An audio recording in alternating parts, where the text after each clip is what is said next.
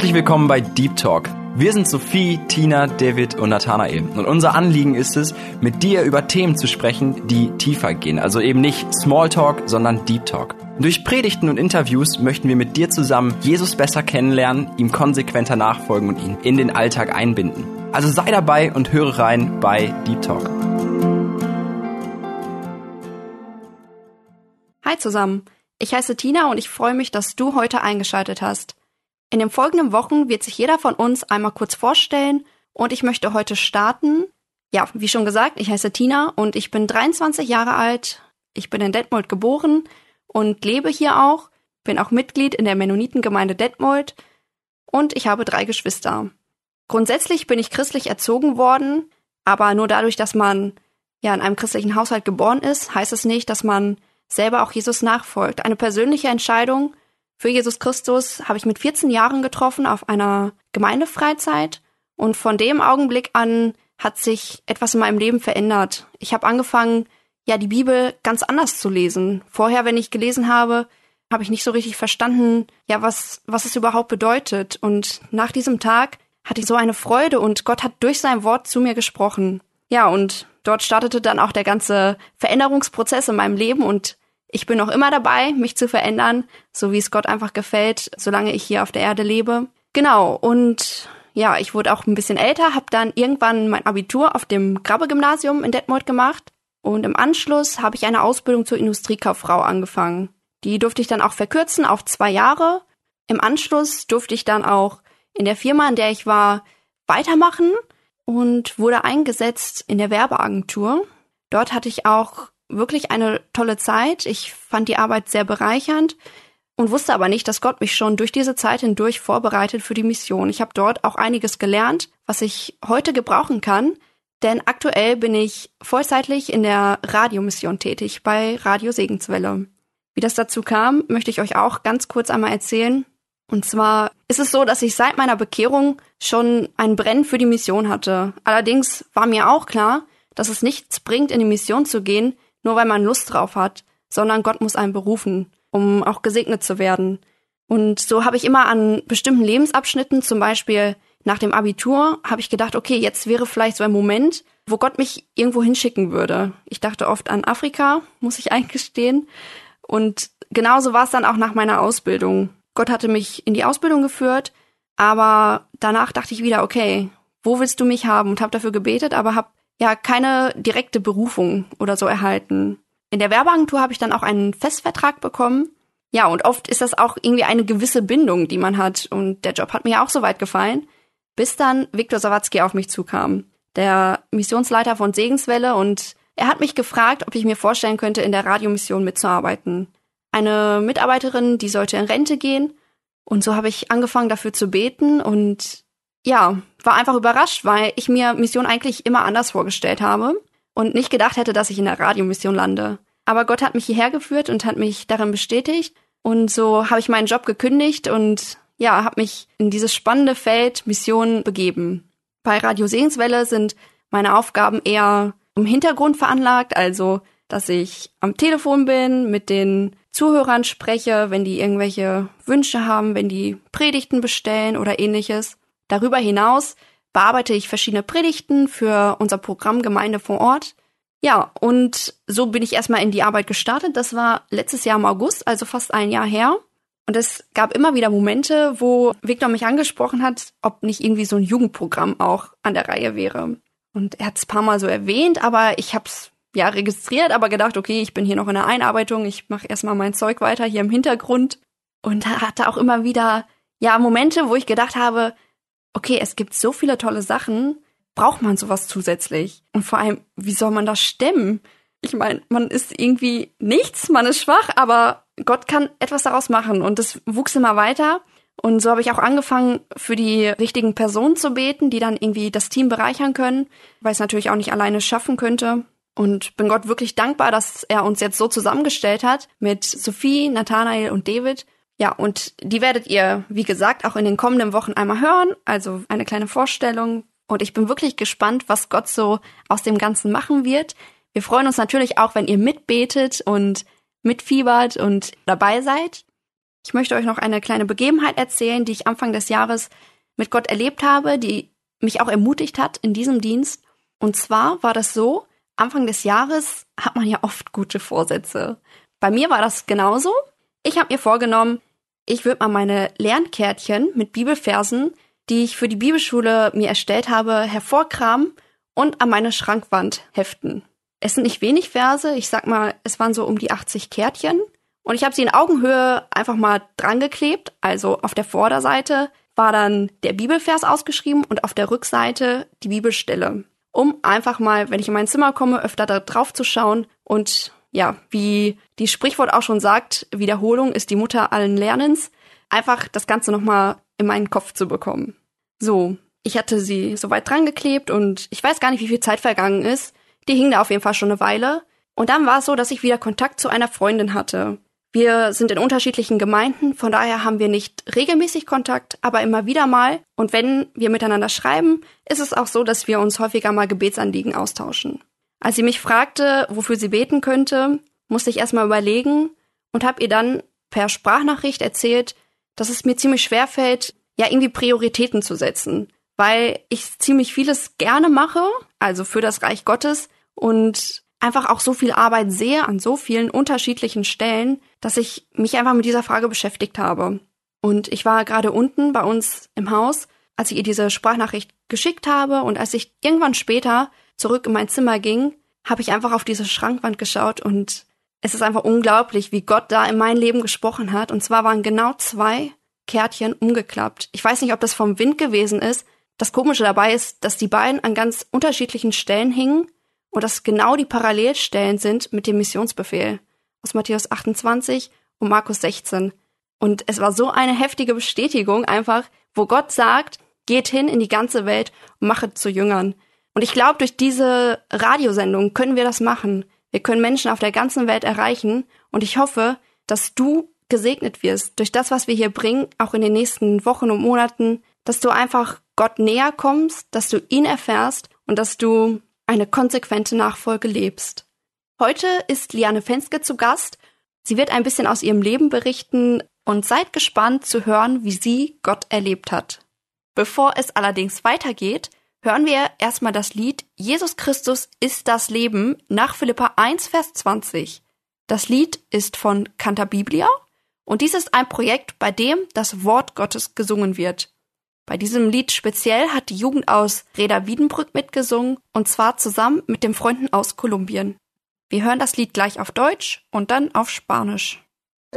Christus wird hochgepriesen an meinem Leib. Er sei durch Leben oder durch Tod,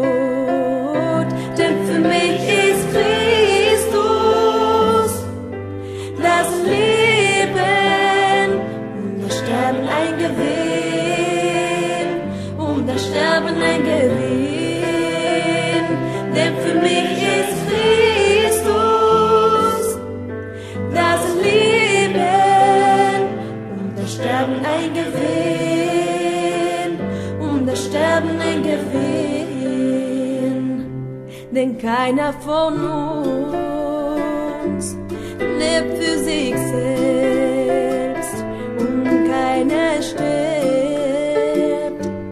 für sich selbst.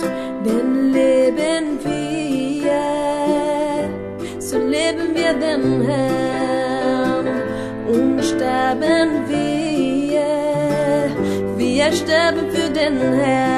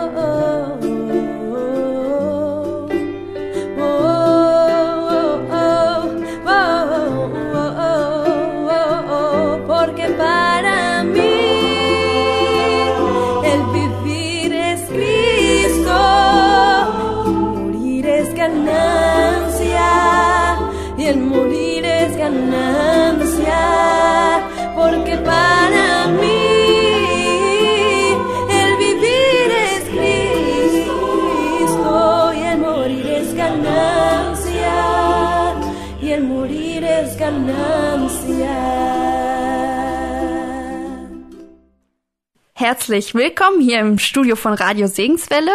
Ich darf heute ganz herzlich die Liane begrüßen und bin super froh, dass du dir die Zeit genommen hast, dass du hierher gekommen bist und uns auch ein bisschen aus deinem Leben berichten möchtest, was Gott so in deinem Leben getan hat. Und es wäre ganz schön, wenn du dich einmal zu Beginn kurz vorstellen würdest und ein bisschen zu deiner Person sagst. Ja, hallo Tina, danke für die Einladung hier bei euch im Studio.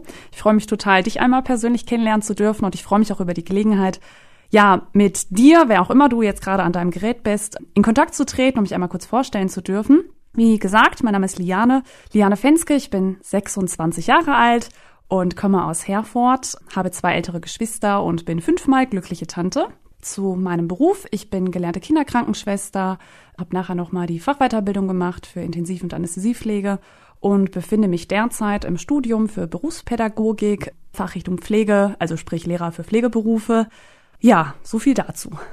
Ja, das hört sich ja schon mal sehr interessant an. Vielleicht erzählst du uns als nächstes ein bisschen über deine familiäre Situation. Also bist du christlich aufgewachsen oder hast du erst später Kontakt mit dem Glauben gehabt? Wie genau verlief das? Ja, total die wichtige Frage. Ähm, danke dafür. Gott hat keine Enkelkinder. Dieses Wissen hat sich irgendwann in mein Gedächtnis eingebrannt und hat mich zum Nachdenken gebracht. Meine Eltern sind bekennende Christen und ihnen war es total wichtig, uns den Glauben vorzuleben und auch christliche Werte mitzugeben und ähm, uns mit in den Gottesdienst, in die Kinderveranstaltungen zu nehmen. Ich habe schon recht früh als kleines Kind gemerkt, mh, dass ich keine so weiße Weste habe, wie ich gerne vorgebe. Und mir ist auch immer wieder bewusst geworden, dass das, was ich tue, nicht gut ist und sicherlich Gott auch nicht gefallen kann. Ja, eine Stärke von mir ist, dass ich eine gute schauspielerische Veranlagung habe. Und ich habe immer gedacht, ich werde irgendwann vor Gott stehen und mit Gott diskutieren. Also mit meinem Papa klappt das ja auch manchmal, dachte ich so als Kind. Und ich würde Gott irgendwie überzeugend meine guten Werke, mein Verhalten, wie auch immer, vortragen können. Und irgendwie würde Gott in seiner Güte mich ja in den Himmel aufnehmen. Das habe ich gedacht. Irgendwann hat Gott mir die Illusion genommen und hat mir gezeigt, nee, nee, ähm, das brauchst du nicht weiterhin glauben, Gott ist heilig und ich kann mich nicht mit guten Vorsätzen und mit guten Werken, mit wohlüberlegten Worten irgendwie, ja, in den Himmel reden. Diese Feststellung war ziemlich ernüchternd, muss ich sagen. Und zwar war das folgendermaßen. Ich habe am Anfang gemerkt, dass es manchmal nachteilig sein kann, aus christlichem Hause zu kommen und habe in der Schule angefangen, ein Doppelleben zu führen. Sprich, ja, unter meinen Klassenkameraden auf dem Schulhof war ich ziemlich angepasst und passte so irgendwie in das große Ganze. Genau, war gerne irgendwie vorne mit dabei. Und in der Jungschar habe ich gemerkt, es ist ja auch gar nicht so schlecht, wenn man da mit Vorreiter ist und ähm, sich gut einsetzt. Sprich, mit der Bibel unterm Arm, sonntags brav in der Reihe. Und ja, in der Woche fand man mich mit verdorbenen, ja, Redensarten, mit einem verdorbenen Wesen. Und durch Gottes Gnade hat Gott mir irgendwann gezeigt, hey, Liane, so geht das nicht weiter. Zweigleisig kannst du hier auf Erden fahren, aber das führt dich zu einem Ziel, wo du gar nicht hin möchtest. Das Ende ist Verderben und das hat mich sehr gepackt. Gott hat mir gezeigt, dass ich zu ihm kommen darf und dass ich sein Kind werden darf und dass er mir den ganzen, ja, Schrott, Müll, alle Sünden vergeben möchte. dass er mich aufnehmen möchte und dass ich sein Kind sein darf. Und diese Botschaft ist einfach unfassbar befreiend und hat mich sehr, sehr froh gemacht. Und das möchte ich dir heute, das ist für mich voll die Chance, dir das heute zu sagen, so wie die Bibel es sagt in der Apostelgeschichte, glaube an den Herrn Jesus Christus, so wirst du gerettet werden. Und dieses frei und frohmachende Evangelium hat mich gepackt. Ja, Gott hat mich bekehrt, zu seinem Kind gemacht. Und an dieser Stelle möchte ich sagen, in einem christlichen Elternhaus aufzuwachsen, ist total die Chance. Es ist ein absolut unfassbares Geschenk, was man gar nicht, ja, in Worte fassen kann, weil es voll das Privileg ist, als Kind schon so viel über Gott zu wissen und ihn, ja, darüber schon kennenlernen zu dürfen. Aber hey, nur weil du aus christlichem Hause kommst, bist du dadurch noch kein Christ. Und ich glaube fast, du und ich, wenn du den gleichen Hintergrund hast wie ich, hast auch eine riesen Verantwortung damit bekommen, nämlich anderen Menschen etwas von Jesus zu sagen. Und deshalb bin ich so dankbar dafür, dass es Deep Talk gibt. Vielen Dank für dein ehrliches und tiefgreifendes Zeugnis, dein Lebensbericht. Bei mir war es ähnlich. Ich bin auch christlich aufgewachsen, aber tatsächlich kommt man irgendwann zu der Frage oder zu dem Punkt, bist du wirklich ein Kind Gottes?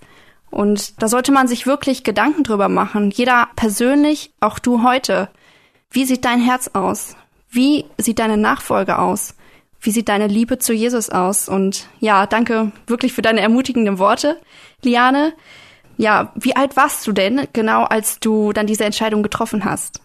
Also die bewusste Entscheidung, Jesus nachzufolgen und wirklich vor Gott zu kapitulieren und zu sagen, Gott, du hast die Führung für mein Leben, ich möchte dir folgen, ich möchte dir vertrauen und du sollst wirklich die Regie übernehmen. Da war ich 15, genau. Und ich muss sagen, das hat mein Leben grundlegend verändert. Und es ist gar nicht so wichtig, einen bestimmten Tag im Leben zu wissen, wo man sagt, okay, an dem Tag oder dieses Datum ist entscheidend, sondern es geht vielmehr darum, ein Ja zu Jesus zu haben, aber dann auch Gott wirklich die Führung zu überlassen und dann Schritte mit ihm zu machen. Und das ist etwas, was mir total wichtig ist, einfach in der Seelsorge, im Gespräch mit Frauen, mit Teenies, dass wir uns nicht zu, zu einer Gemeindezugehörigkeit oder zu einer Religion oder zu ähm, irgendwelchen Moralvorstellungen bekennen, sondern dass daraus Beziehung wird. Also dass wir das Leben mit Jesus leben im Alltag. Auf jeden Fall. Ich kann dem nur zustimmen. Danke an dieser Stelle.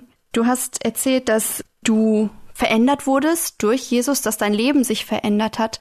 Woran hast du das gemerkt oder wie sah das aus? Deine Veränderung, kam sie schrittweise oder plötzlich oder ja, wie würdest du das beschreiben?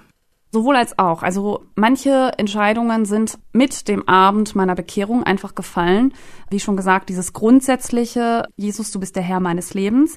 Was das dann praktisch bedeutet, das lerne ich heute immer noch. Also einfach eine Nachfolge, Step by Step, Schritte mit Jesus gehen. Manche Entscheidungen sind, wie gesagt, an diesem Abend gefallen. Mir war ganz, ganz wichtig, dass Gott meine Berufswahl, ja, bestimmt, dass er mich da leitet. Freundschaften haben sich an diesem Abend entschieden, muss man dazu sagen. Ich hatte damals eine beste Freundin und ja, hätte mir kein Leben ohne sie vorstellen können.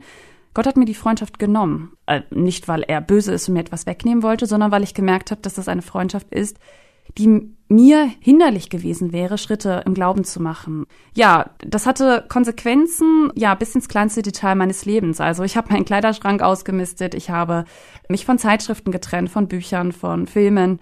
Ja, und mir bewusst Sachen angeschafft, Vertrauenspersonen gesucht, Seelsorge gesucht, Vorbilder gesucht, wonach ich mich orientieren kann. Also Menschen, wo ich gesehen habe, denen ist das Leben mit Jesus ganz, ganz wichtig. Und da darf ich hin aufschauen und vor allen Dingen, ich darf auf Jesus schauen. Und ich merke einfach, wenn du eine konkrete Frage hast, wie du deinen Alltag leben kannst, dann frag Gott.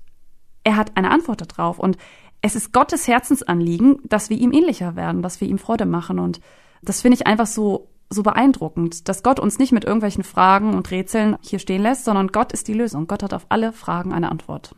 Ja, danke schön. Du hast erwähnt, dass du seit dem Zeitpunkt auch vor allem deine Berufswahl oder deine Entscheidung dahingehend auch von Gott geführt haben oder sehen möchtest.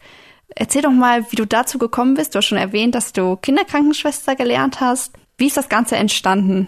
Ja, der Wunsch, Krankenschwester, Kinderkrankenschwester zu werden, den hat Gott, behaupte ich mal, in meine Wiege gelegt, muss ich sagen. Also als Kind war das irgendwie ganz klar. Ich werde Missionarin, ich werde Krankenschwester, ich möchte Menschen helfen. Muss ich heute ein bisschen drüber schmunzeln. Ich muss sagen, ja, so mit der Pubertät habe ich überlegt, nee, irgendwie Krankenschwester, da muss man sich schmutzig machen. Das war mir irgendwie dann nicht mehr so ganz passend und das beschreibt vielleicht auch so ein bisschen mein Leben vor der Bekehrung. Ich war mir irgendwie zu schade, zu schade für vielleicht für den Dienst am anderen, aber auch so, naja, jetzt mal unter uns, ne? Krankenschwester kann ja irgendwie jeder werden. Also ich wollte schon irgendwas Besonderes sein und habe mich halt irgendwie für irgendwelche Ämter im Büro beworben und habe gedacht, ich würde piekfein im Büro sitzen. Ja, genau. Und dementsprechend war auch meine Berufssuche und meine Bewerbungen. Allerdings muss man sagen, ich habe mich ja mit 15 bekehrt und es war mir ja schon ein Anliegen, das zu tun, was Gott wollte. Nun hatte ich da aber auch meine eigenen Vorstellungen und ja, das harmonierte erstmal nicht so ganz und ich hatte eine Bitte dem Herrn gesagt, nämlich ich wollte nur ein einziges Vorstellungsgespräch haben. Das finde ich heute lustig, weil ich denke, komm, was ist schon an so einem Vorstellungsgespräch dran? Damals mit 15, 16 war mir das total wichtig. Ich wollte unbedingt ein einziges Vorstellungsgespräch haben, weil ich habe gedacht, ist ja irgendwie ja, schon ein bisschen blöd, sich immer wieder vorzustellen und immer wieder um so einen Job zu ringen. Wie gesagt, ich bat den Herrn um ein einziges Vorstellungsgespräch und ich möchte dir Mut machen, auch wenn manche Sachen einfach albern klingen, wenn sie dir wichtig sind, dann darfst du das Gott sagen. Und Gott hat mich ernst genommen. Das finde ich bis heute sehr, sehr erstaunlich und dafür bin ich ihm sehr dankbar, dass er nicht über so Banalitäten einfach hinwegsieht, sondern dass er es ernst genommen hat. Jedenfalls habe ich zahlreiche Bewerbungen verschickt habe zahlreiche Einladungen für Einstellungstests bekommen und es ging nie weiter. Naja, wenn ich jetzt drüber nachdenke, ist es ja klar. Ich hatte ja gebetet, dass ich nur ein einziges Vorstellungsgespräch hatte. Und nach einem Einstellungstest, das war in einer Agentur, sprach mich die Psychologin, mit der man danach irgendwie kurz seinen Test ausgewertet hat oder so an und sagte zu mir, warum werden Sie nicht Krankenschwester? Oh, das wollte ich ja gar nicht. Das passte mir nicht in den Kram und das passte auch nicht zu meiner Vorstellung eben fein im Büro zu sitzen und mir nicht die Hände schmutzig zu machen. Und äh, ich habe das bewegt in meinem Herzen, habe darüber nachgedacht und in mir lag ja auch schon, ja eben, ne, von Kindheitstagen an der Wunsch, Krankenschwester zu werden. Und ich habe immer wieder drüber nachgedacht, aber habe gedacht, nee, nee, möchtest du eigentlich nicht und habe weitergesucht, mich weiter beworben. Bis zu einer Silvesterfeier, das war das Jahr, wo ich die Schule beenden sollte, also quasi das letzte halbe Jahr stand vor mir. Und ja, ich stand immer noch da und mit meiner großen Frage, was soll ich machen, was soll ich werden? Und sicherlich ist die Berufswahl nicht die aller, allergrößte Entscheidung des Lebens, aber schon, hat schon auf jeden Fall eine sehr große Tragweite, weil, hey, denk mal darüber nach, die meiste Zeit deines Lebens verbringst du irgendwie auf Arbeit, da solltest du schon an richtiger Stelle sein. Und das war auch mein großes Anliegen. Und eben in dieser Silvesterfeier saß ich da und habe immer wieder gebetet, Herr, vielleicht redest du ja heute zu mir während dieser Feier. Und er hat es getan. Und zwar hat ein Teil der Jugendgruppe ein Lebensbeispiel vorgestellt. Und zwar ist das das Buch von Gotthold Beck. Und wenn du schon mit 20 stirbst, vielleicht kennst du das, da hat er das Leben seiner Tochter beschrieben die mit 20 an Krebs verstorben ist. Lintraud Beck, die Eltern waren Missionare in Japan und sie ist Krankenschwester geworden. Und es gab einige Episoden aus ihrem Leben, die dann von der Jugendgruppe vorgestellt wurden und wie sie mit Patienten umgegangen ist, wie die Patienten sie geliebt haben, wie ihre Kurskollegen sie geschätzt haben und wie sie einfach durch diese praktische Nächstenliebe ein Licht und ein Hinweis, ja, zu Jesus sein konnte. Und ich muss sagen, ich saß in der Reihe und das Beispiel hat mich so gepackt.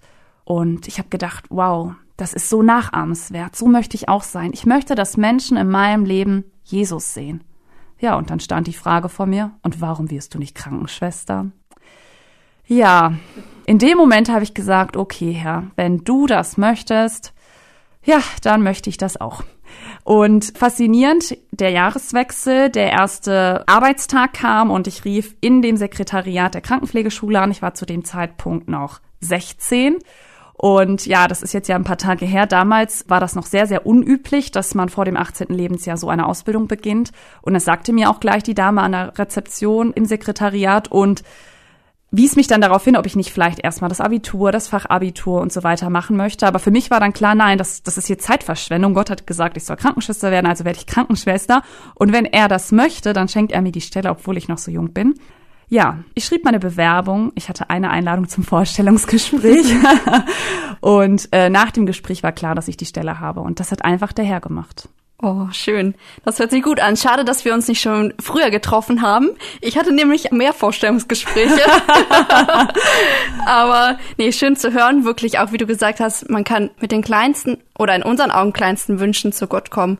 Und er hat einen großen Plan für uns. Und auch wenn er nicht direkt antwortet, ist das auch manchmal eine Antwort. Da möchte ich euch auch Mut machen, da auch zu vertrauen. Ja, also als Kinderkrankenschwester hat man ja mit den ganz kleinen Säuglingen, Babys zu tun, mit den Kleinkindern, Hast du da bestimmte Erfahrungen gehabt oder vielleicht auch Tage, wo du gesagt hast, äh, so habe ich mir das nicht vorgestellt? Berichte einfach mal so ein bisschen aus deinem Arbeitsalltag. Ja, sehr gerne.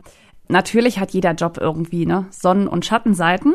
Ich bin die meiste Zeit sehr, sehr gerne zur Arbeit gegangen. Vor allen Dingen der Kontakt mit Eltern hat mich sehr froh gemacht und hat mir sehr viel Spaß gemacht, ihnen einfach das Handling zu zeigen mit dem Neugeborenen. Ich habe auf einer Kinderintensivstation für Frühgeborene gearbeitet. Das ist nochmal eine ganz besondere Hausnummer, weil die Kinder ja wirklich sehr, sehr klein und sehr, sehr instabil sind. In meiner Zeit sind sehr, sehr viele Kinder verstorben, was natürlich eine ganz besondere Nähe und auch ganz viel Feingefühl im Kontakt mit Eltern ähm, ja fordert. Die Zeit hat mich aber sehr geprägt. Ich weiß, wenn irgendwie ein Notkaiserschnitt angekündigt war und ich da mit dem Notfallkoffer, mit dem Arzt, mit dem Inkubator, ähm, also da, wo die Frühgeborenen drin transportiert werden und auch ja quasi ihr Bettchen drin haben, in den ähm, Erste-Hilfe-Raum quasi grast sind, das waren ganz besondere Momente, wo ich ganz viele Stoßgebete zum Himmel geschickt habe und auch in Momenten, wo man eigentlich da stand und gedacht hat, jetzt geht gar nichts mehr. Also wir sind mit unserem Latein am Ende, hat Gott ganz oft Wunder gewirkt oder eben auch Kinder zu sich genommen, wo man dazu sagen muss, ich habe da eine feste Zuversicht, dass der Herr Jesus sich dieser Kinder annimmt. Und das macht mich froh, weil das macht frei. Wir müssen nicht alles künstlich irgendwie erzwingen. Also einfach auch loszulassen, abgeben zu dürfen. Und es ist total wertvoll. Also ich habe eine Situation gerade so vor Augen. Es war eine Palliativbetreuung, also es war klar, dass das Kind jeden Moment sterben würde. Und das ist natürlich für die Eltern eine absolute Ausnahmesituation, für uns natürlich auch. Und ich habe versucht, die Eltern zu begleiten, zu unterstützen. Und es hat mich sehr, sehr bewegt. Also wir haben gemeinsam das Vaterunser gesprochen, der Oberarzt, die Stationsärztin, die Eltern und ich. Das war ein sehr heiliger Moment, muss ich sagen, wo ich gemerkt habe, wow, Gott kommt in dieses Krankenzimmer und wir dürfen dieses Kind an ihn abgeben. Und ja, auch manchmal einfach das Feedback, was Eltern einem gegeben haben. Ich erinnere mich an manche Verlegungen aus anderen Kliniken, die äh, sehr heikel waren und wo ich innerlich einfach nur gezittert habe und gebetet habe, dass es gut geht. Und echt gedacht habe, also ich muss ja völlig aufgelöst aussehen. Und nachher haben Eltern zu mir gesagt, wow, ihre Ruhe, das hat uns sehr viel Kraft gegeben, vielen Dank. Und da darf ich einfach sagen, ja, das ist der Herr. Wow, gerade auch in so einem jungen Alter, ich meine, da auch so eine Ruhe auszustrahlen, das ist schon ein gewaltiges Zeugnis, wirklich. Würdest du sagen, dass wenn Leute solche Situationen erleben, automatisch an Gott glauben oder an seine Existenz nicht mehr zweifeln? Ja, ist natürlich schwierig für andere irgendwie diese Frage zu beantworten. Ähm, aus Erfahrung würde ich sagen, häufig lehrt Not beten. Und viele Menschen wenden sich einfach in ihrer Not zu Gott. Und ähm, ich hoffe, dass sich ihr Leben danach verändert. Also wenn sie merken, okay, Gott ist da, Gott antwortet. Ich weiß im Gespräch mit Patienten, die ja wussten, zum Beispiel jetzt auf einer onkologischen Station oder so mit Erwachsenen, die wussten, dass sie nicht mehr so viel Zeit zum Leben haben, wo ich echt gedacht habe, hey, spätestens jetzt solltest du dir Gedanken machen. Da trifft man immer beides. Also Menschen, die, die das scheinbar kalt lässt, denen das egal ist, aber auch andererseits Menschen, die hilfesuchend sind. Und da einfach mal zu sagen, Gott ist da, wende dich zu ihm. Und ich habe noch immer den Satz von einem Patienten im Ohr, der zu mir gesagt hat, ja, mir hat er sich noch nicht vorgestellt. Und dem konnte ich sagen, hey, dann such Gott. Ne? Wir haben das Wort in Jakobus, naht euch zu Gott, so naht er sich zu euch. Und das ist mir total wichtig, da einfach immer wieder ein Zeichen zu setzen. Mit einer Patientin, das weiß ich noch, konnte ich beten. Sie war völlig panisch und aufgelöst und hatte unfassbar große Angst sie sollte verlegt werden und das hat sie alles so unsicher gemacht. Und dann habe ich sie einfach mal gefragt, ob sie den Psalm 23 kennt. Und also wie diese Dame aufgeleuchtet ist, das war wunderschön. Und wir haben den Psalm ganz oft hintereinander aufgesagt. Und da habe ich gemerkt, in Gottes Wort ist Kraft, Kraft und Leben. Und das war wirklich ihr Halt. Die anderen Kollegen fanden das etwas lustig. Die haben dann äh, ne, in meiner nächsten Schicht mich mit den Worten begrüßt. Die Dame hat ständig nach dir gefragt und ja, hat da irgendwas vor sich hergemurmelt oder so nach dem Motto, nein, hey, sie hatte Gottes Wort. Und Gottes Wort hat ihr Kraft gegeben. Und das soll jetzt aber auch gar nicht wie eine Glanzleistung klingen. Wir alle kennen das im Alltag. Häufig ist einfach nur der Stationsturn dran und dass Dinge abgearbeitet werden müssen, aber dass es immer wieder Momente gibt, wo man Ausblick auf Jesus geben darf, wo man hinweisen kann und einfach da ist für Menschen, die die Rat suchen, die Hilfe brauchen ja, dafür, dafür lohnt es sich, einfach einen Job zu machen, was auch immer das für ein Job ist. Ich habe irgendwann gedacht, hey, ob ich für Jesus jetzt den Fußboden schruppe, Fenster putze oder Krankenschwester bin oder piekfein im Büro sitze, das kann ja sein, dass es dein Part ist. Das ist, das ist vollkommen in Ordnung. Mache das, was du tust für Jesus. Genau. Hast du irgendwann jetzt im Nachhinein deine Entscheidung bereut, Krankenschwester zu werden? Nein. Ich würde das wieder machen, allein aus dem Grund, weil ich weiß, Gott hat mich dahin gerufen. Manchmal denke ich, an mir ist eine Lehrerin verloren gegangen. Das meine ich überhaupt nicht arrogant, sondern einfach, weil es mir sehr viel Spaß macht, zu unterrichten und Leuten was beizubringen. Daher jetzt auch das Studium. Und manchmal denke ich, ja, so ein einschlägiger Lebenslauf wäre irgendwie eleganter, würde besser aussehen, hättest du nach dem Abi gleich mal Lehramt studiert. Nee, scheinbar hat Gott dieser Umweg gefallen. Und ja, alles, was er mich hat lernen lassen, das darf ich heute weitergeben. Oh, schön. Ja, du bist ja jetzt aktuell nicht Krankenschwester, sondern studierst. Wie ist es dazu gekommen? Genau, also ich habe nach einer Auslandszeit eine Weiterbildung gemacht zur medizinischen Kodierfachkraft. Das ist auch meine derzeitige Beschäftigung. Ich studiere ja berufsbegleitend und muss mir ja irgendwie mein täglich Brot verdienen. das darf ich darüber tun, indem ich ähm, ja die Krankenhausabrechnung mit unterstütze und eben die Fälle entsprechend kodiere und freigebe. Ja, als ich vor der Frage stand, studieren ja oder nein, ich meine, irgendwann fährt so ein Zug ja auch ab und entweder man macht's dann oder auch nicht. Da habe ich halt überlegt, gehe ich einfach so an eine Krankenpflegeschule und mache da irgendwie über die Schiene Praxisanleiter etwas oder möchte ich wirklich nochmal ein Studium wagen und das Unterrichten richtig lernen? Das war ganz spannend, weil die erste Option mir irgendwie näher lag. Ich habe gedacht, ich kann als Kinderkrankenschwester arbeiten und mache nebenbei Praxisbegleitung und gut ist. Ich muss nicht mehr lernen und mich nicht da mehr so rein investieren. Das war die erste Idee. Und die andere Option war eben zu studieren. Und jetzt hatte ich das terminlich irgendwie so gelegt, dass ich ein, ich hatte zwei Bewerbungen offen, zwei Gespräche. Ein Gespräch für einen Studiumsplatz und ein Gespräch in der Krankenpflegeschule. Und ja, als ich die Krankenpflegeschule kontaktiert habe, da fragte man mich, wie dringend mein Anliegen wäre oder ob sie mir einen Termin vorschlagen könnten.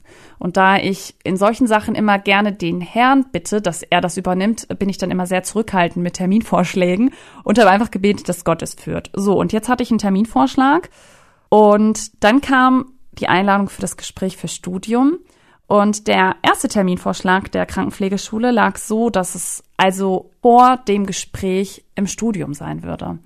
Und da habe ich gesagt, das ist ja super, dann gehst du da hin und klärst erstmal alles und dann kannst du ja ganz entspannt das Gespräch für Studium absagen. Vielleicht zieht sich da noch mal so ein bisschen das durch. Ich möchte nur ein Gespräch haben. Keine Ahnung, warum das meine Eigenart ist. Ähm, jedenfalls habe ich dann noch mal eine E-Mail bekommen, ob der Termin in einer anderen Kalenderwoche passen würde. Das war ein Tag nach dem Gespräch für Studium. Und erst habe ich gedacht, nee, da, da meldest du dich jetzt und sagst, passt dir gar nicht, du hättest gerne unbedingt einen Tag früher. Und dann habe ich gedacht, Moment mal, ich wollte doch, dass Gott das übernimmt. Okay. Also bin ich in das Gespräch für Studium gegangen und ich habe an dem Morgen Psalm 13 gelesen und Genau, in Psalm 13, Vers 6 steht der Vers, Ich aber vertraue auf deine Gnade. Mein Herz soll frohlocken in deinem Heil. Ich will dem Herrn singen, weil er mir wohlgetan hat. Jetzt steht da drunter Bachelor of Arts. Damals wusste ich es noch nicht, ähm, unter dieser Bibelstelle. Und zwar habe ich den Vers morgens gelesen und mich hat so eine große Freude erfüllt. Ich hatte den Eindruck, es passiert irgendwas richtig Gutes heute. Und ich habe einfach gedacht, okay, ich kann ja jetzt schon mal Gott vertrauen, auf seine Gnade, wie auch immer das heute ausfällt. Und ich bin in dieses Gespräch gegangen und es war ein richtig gutes Gespräch. Also das Vorgehen der FH ist normalerweise so, dass man nach dem Gespräch einen Vertrag, einen Studiumsvertrag mitbekommt und sich dann selber entscheidet, ob man das Studium machen möchte oder nicht, dann entsprechend unterschreibt, den Vertrag dem Institut zuschickt und die entscheiden dann, ob sie dich nehmen oder nicht. Genau. Ähm, sprich, jeder bekommt erstmal einen Vertrag mit, ohne zu wissen, ob man letztendlich genommen wird oder nicht. Und für mich war das dann so, ja toll, jetzt gehe ich begeistert nach Hause und nachher kriege ich eine Absage oder wie. Und es war dann so, dass in dem Gespräch der Studiengangsleiter mir gesagt hat, also Frau Fenske, wenn Sie das Studium haben wollen, dann haben Sie das hiermit. Ich verteile zu oder Absagen und, und wenn Sie möchten, dann dürfen Sie bei uns anfangen. Ja, das hat mich schwer beeindruckt. Und ähm, ja, ich bin dementsprechend glücklich nach Hause gefahren und wusste, okay, die Stelle habe ich, war dementsprechend gespannt auf das Gespräch am anderen Tag, weil, okay, wie sollte das jetzt ausfallen? Und das war ja eigentlich die Stelle, die ich unbedingt haben wollte, an der Krankenpflegeschule. Und ich bin in dieses Gespräch gegangen und habe am gleichen Morgen nochmal Psalm 13 gelesen, also am nächsten Tag. Und an dem Tag ist mir aber ein ganz anderer Vers wichtig geworden, nämlich aus Vers 4 die zweite Hälfte. Erleuchte meine Augen, dass ich nicht in den Todesschlaf versinke. Ich gedacht, interessant. Erleuchte meine Augen. Das wurde mein Gebet. Ich habe um erleuchtete Augen gebetet. Und ich kam da rein für das Gespräch und ich habe mir das total entspannt und locker vorgestellt. Die Dame, mit der ich verabredet war, hat mich, ich sag mal, eine halbe, dreiviertel Stunde warten lassen. Da habe ich schon gedacht, das ist ja echt eine merkwürdige Sache. Meine Motivation, dort anzufangen, reduzierte sich auf das Mindestmaß. Und als wir bei ihr im Büro saßen, hatte sie ganz komische Anmutungen. Also hat mir echt Dinge an den Kopf geworfen, wo ich gedacht habe, hey, okay, ich habe verstanden, hier möchte ich nicht bleiben. Das war richtig klasse, weil mir auf einmal auch ganz, ganz viele Nachteile für, für diese Beschäftigung aufgefallen sind. Und ich habe nachher eine Kollegin kontaktiert und ihr davon erzählt und sie ist auch Christin und hat gesagt, Mensch, Liane, darüber hast du ja vorher gar nicht nachgedacht. Diese ganzen Nachteile hast du vorher doch gar nicht gesehen. Das war für mich einfach eine absolute Bestätigung, okay, Gottes Zeitplan, perfekt. Erst die Zusage und dann war die Absage ja quasi schon klar. Ja, ich liebe diese Momente, wenn Gott durch sein Wort in unser Leben spricht. Manchmal in den Alltag, manchmal bei ganz besonderen Fragen, wenn wir darum ringen, vielleicht auch schon länger. Ja, sein Wort ist lebendig und kräftig und heute genauso aktuell wie vor tausenden von Jahren. Und dafür dürfen wir so dankbar sein. Ich finde es schade, dass die Zeit jetzt schon so weit fortgeschritten ist. Leider müssen wir an dieser Stelle abrunden, aber wir sind noch nicht fertig mit Liane. Ich möchte euch einladen, bald wieder dabei zu sein. Wir werden rechtzeitig bekannt geben, wann die Fortsetzung folgt. Liane hat nämlich noch ein paar interessante Geschichten aus ihrem Leben zu erzählen. Ich wünsche euch Gottes Segen beim Ausleben dessen, was ihr heute gehört habt und ja, dass ihr Gott einfach auch in eurem Alltag erlebt, dass Gott zu eurer Mitte wird, dass ihr ihn fragt in jeder Lebenssituation und durch dieses Zeugnis auch ermutigt werdet. Bis zum nächsten Mal.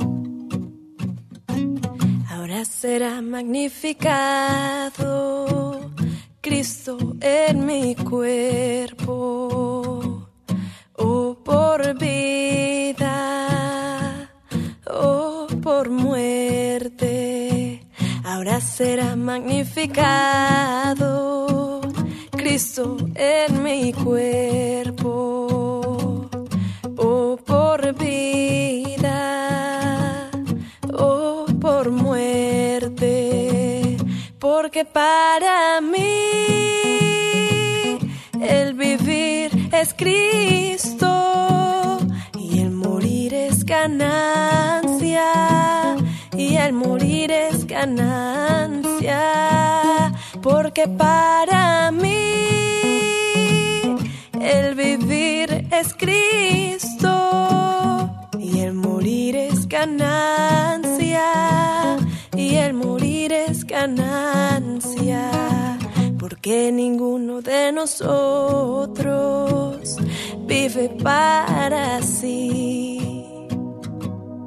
Y ninguno muere para sí. Pues si vivimos para el Señor vivimos. Y si morimos para el Señor morimos. Así pues sea que vivamos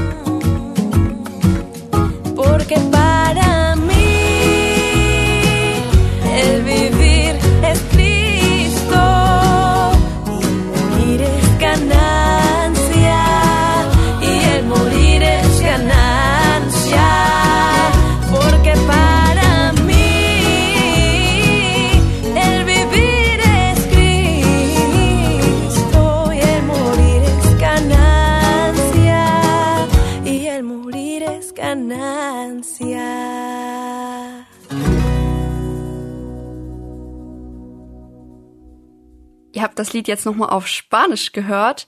Allerdings kennt ihr ja schon die Worte, Christus wird hochgepriesen an meinem Leib. Und ich hoffe, dass ihr das von euch auch sagen könnt, dass ihr mit diesem Bibelvers einstimmen könnt, ja, er soll gepriesen werden. Jetzt lade ich euch ganz herzlich für die nächste Sendung am kommenden Freitag ein. Nathanael wird sich dort vorstellen und er wird Gerhard interviewen. Im Anschluss wird Gerhard uns mitnehmen in das Thema Zeuge sein. Du darfst dich jetzt schon darauf freuen.